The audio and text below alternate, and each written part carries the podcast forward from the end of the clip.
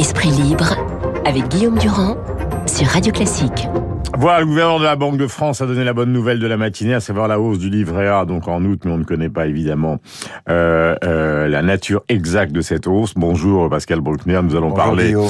mais d'un point de vue culturel, de ce qui se passe actuellement. Visiblement, il est question d'union nationale, mais les partis n'en veulent pas vraiment, et on négocie toujours en coulisses pour essayer de sauver quelque chose de ces législatives. Alors, il y a deux versions. La première, c'est celle de Gérard Larcher, le président du Sénat, qui dit que Emmanuel Macron est entièrement responsable de ce qui lui arrive. Et puis il y a d'autres gens qui considèrent que les Français sont un peu des schizophrènes, c'est-à-dire qu'ils élisent un homme euh, quelques semaines avant et au fond ils guillotinent quelques semaines après. Quelle est la vision, j'allais dire, non pas politique, parce qu'on en a beaucoup parlé ce matin, mais culturelle que vous avez de cette situation?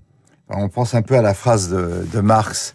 Tout événement historique a lieu deux fois dans l'histoire, une première fois sous forme de tragédie, une seconde fois sous forme de farce. Et là, le, la- la- la- le guillotinage symbolique de Macron, qui avait déjà été euh, anticipé par les Gilets jaunes, qui avaient installé des guillotines en papier partout, fait partie plutôt de la farce républicaine, puisque Macron, c'est une plus que toute autre présidence, une survivance monarchique à l'intérieur de la- l'institution euh, de la République française. Et donc, on pousse, on le pousse à la démission. Ça a été, par exemple, l'attitude de Jean-Michel Apathy lundi soir sur LCI. Macron devrait démissionner. Et Jean-Michel Apathy, donc journaliste. oui. Et celui à qui on prêtait tous les pouvoirs doit être chassé comme un misérable du palais présidentiel. Mhm. En réalité, tout ça sont des, des, euh, des émotions un peu rapides.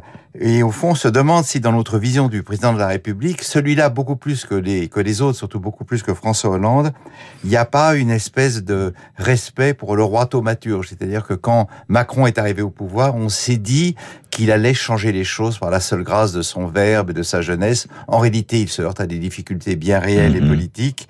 Et donc, on attendait de lui des miracles. Et finalement, c'est un homme comme les autres qui va devoir euh, se confronter à l'adversité. Et c'est peut-être ça que traduit le Mhm. désenchantement, la fureur de, de ceux qui l'adoraient hier et le piétinent aujourd'hui. Pascal, est-ce qu'au fond, le système politico-médiatique, c'est l'expression classique, n'est pas aussi devenu totalement dingue ces dernières semaines? Je donne quelques exemples. Les sondeurs se sont totalement plantés. On a dit que Marine Le Pen n'obtiendrait rien et que Zemmour allait triompher. Finalement, Zemmour n'existe plus. Marine Le Pen a pratiquement 100 parlementaires à l'Assemblée nationale. Et ainsi de suite. C'est-à-dire qu'on a quand même vécu une séquence d'analyse avant le vote qui était pour le moins irrationnelle quand on voit le résultat du vote. Oui, alors il y a eu, il y avait il y a eu plusieurs sondages, mais beaucoup ont, approché à peu près les résultats qui, ont été ceux de dimanche soir. Mais euh, dans cette euh, séquence des législatives, il y a eu un grand précédigitateur, ça a été Jean-Luc Mélenchon, qui, comme tous les magiciens, a littéralement détourné le regard des sondeurs, des journalistes, des observateurs vers sa personne. Mm. Et donc, on a vu que lui, et on n'a pas vu qu'en douce, Marine Le Pen faisait une bien meilleure campagne, puisque au final, Mm. Jean-Luc Mélenchon a admis lui-même que les résultats sont décevants. Il a 75 euh, députés LFI. Sa coalition NUPS a déjà explosé.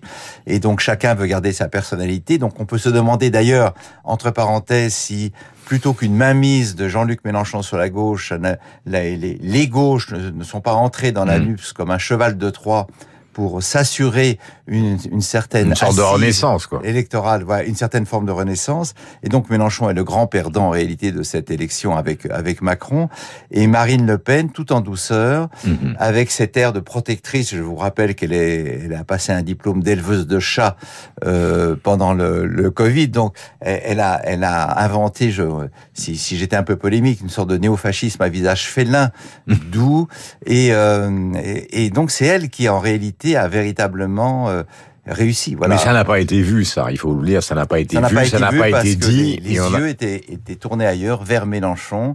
Enfin, de- Mélenchon, il ne peut pas, il ne peut pas être le précipitateur qui attire s'il n'y a pas, comment dirais-je, des gens qui sont, euh, qui, qui ont envie finalement de, de transformer une sorte de velléité mentale en réalité euh, politique. Oui, parce qu'on a rêvé du, du, du grand leader, du, du Chavez gaulois qui tout d'un coup ressusciterait la gauche. En réalité, euh, on sait qu'il n'en est rien.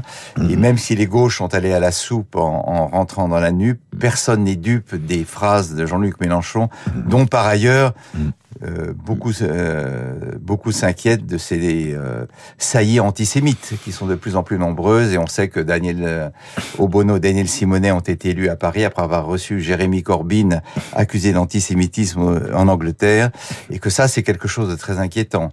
Euh, on se souvient de la phrase du président de la République en 2017 euh, évoquant euh, en substance que les Français finalement avaient une certaine forme de nostalgie de la monarchie et regrettaient qu'on ait guillotiné Louis XVI. En fait, cette phrase est peut-être d'un point de vue culturel la plus, le plus grand contresens qui a été fait par le président de la République puisque justement la guillotine, elle a failli fonctionner pour ces législatives et on en est pas encore sorti. Il va falloir savoir ce qui va se passer. On va parler d'une décision du Conseil d'État qui est très importante.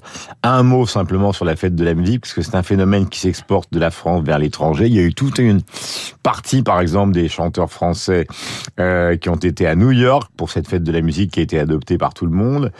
Et c'est vrai qu'on a, à travers cette fête, vous avez flâné. Moi, j'ai regardé la télévision. C'était toujours des variétés comme d'habitude avec Garou et Patrick Fiori. On peut pas dire que ce soit enthousiasmant. Mais vous, la flânerie dans les rues vous a plu. Oui, ça m'a plu. Alors la fête de la musique à 40 ans, elle est reprise en 120 pays. C'est une réussite incontestable, qu'on l'aime ou non. Euh, ça m'a plu parce que d'abord le temps était merveilleux hier soir, euh, que Paris ressuscitait après deux ans de Covid, et alors, la, la, fête de la musique aussi entre deux tendances. Soit c'est l'émulation des talents, et alors là, on est surpris à chaque coin de rue par des chanteurs ou des, des musiciens extraordinaires, ou c'est la concurrence des tapages. Et c'est les deux. Et ce matin, dans le métro, j'entendais une conversation, les gens disaient, est-ce que tu es allé à la fête du bruit? Mmh. Oui, pour les gens qui vivent sur la rue, c'est la fête du bruit. C'est assez insupportable, mais c'est quand même, on peut euh, faire une très jolie promenade musicale, sinon on choisit de s'arrêter dans un endroit et de s'abstraire du reste des activités parce que toutes ces, euh, mm -hmm. toutes ces harmonies se font euh, en quelque sorte s'étouffent les unes les autres et donc cela, euh, cela peut heurter une oreille sensible. Mais ce qui était merveilleux hier soir, Guillaume, c'est quand même, c'est on s'est rendu compte à quel point Paris reste une fête en dépit de tout ce qui se passe ailleurs et à quel point vivre en France, c'est quand même une chance unique aujourd'hui. Notre pays est un paradis, nous avons un peu trop de tendance à l'oublier. Alors je voudrais dire euh, et rappeler, avant qu'on parle de cette décision du Conseil d'État pour, euh, pour conclure, qu'évidemment cette fête de la musique on la doit à Jacques Lang, c'est pas une géographique que nous allons faire ici, euh, qu'avant Jacques Lang c'était Jean-Philippe Leca et Michel Dornano. Et on se demande parfois ce qu'ont fait, et même François Giroud, ceux qui ont suivi, puisque Madame Abdelmalek donc est au pouvoir maintenant depuis quelques jours, on ne peut pas en parler, il y a eu Rosine Bachelot, Franck Riester, Françoise Nissen, Audrey Azoulay, Fleur Pellerin, Aurélie Philippetti, Frédéric Mitterrand, Christine Albanel, Renaud Dondieu de Vabre, Jean-Jacques Ayagon, Catherine Trottmann, Philippe Douste-Blazy, Jacques Toubon et François Léotard, certains ont un peu près réussi, d'autres ont totalement échoué. Mais enfin, jusqu'à présent, il n'y a jamais eu d'équivalent de Malraux et de Lang. Ça a toujours été quand même moins bien, avec moins de soutien du président de la République. Arrivons à cette affaire du Conseil d'État qui vous taraude. Alors qui me taraude pas, non, mais qui me réjouit. Dans les, dans la, la bonne nouvelle de ce début de l'été, c'est que hier, le Conseil d'État a donc confirmé la suspension euh, du règlement intérieur des piscines de la ville de Grenoble qui autorisait, sur décision personnelle du maire Éric Piolle, qui appartient à Europe mmh. Écologie Les Verts, le port du Burkini.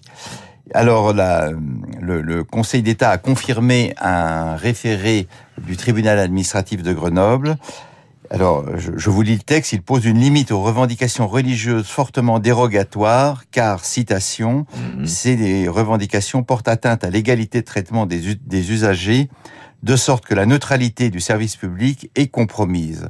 Mm. Alors, la rédaction du texte de la, du Conseil d'État est extrêmement subtile.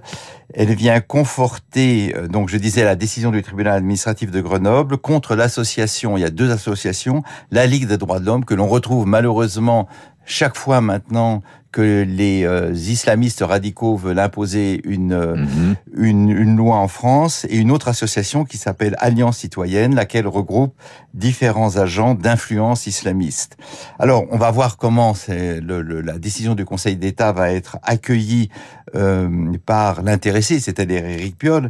Mais ce qui est euh, quand même un peu stupéfiant, c'est de voir que la gauche écologique et la Ligue des droits de l'homme se font non seulement les complices des demandes des, euh, des salafistes ou des frères musulmans, mais euh, les, les prosélytes de ce mouvement-là.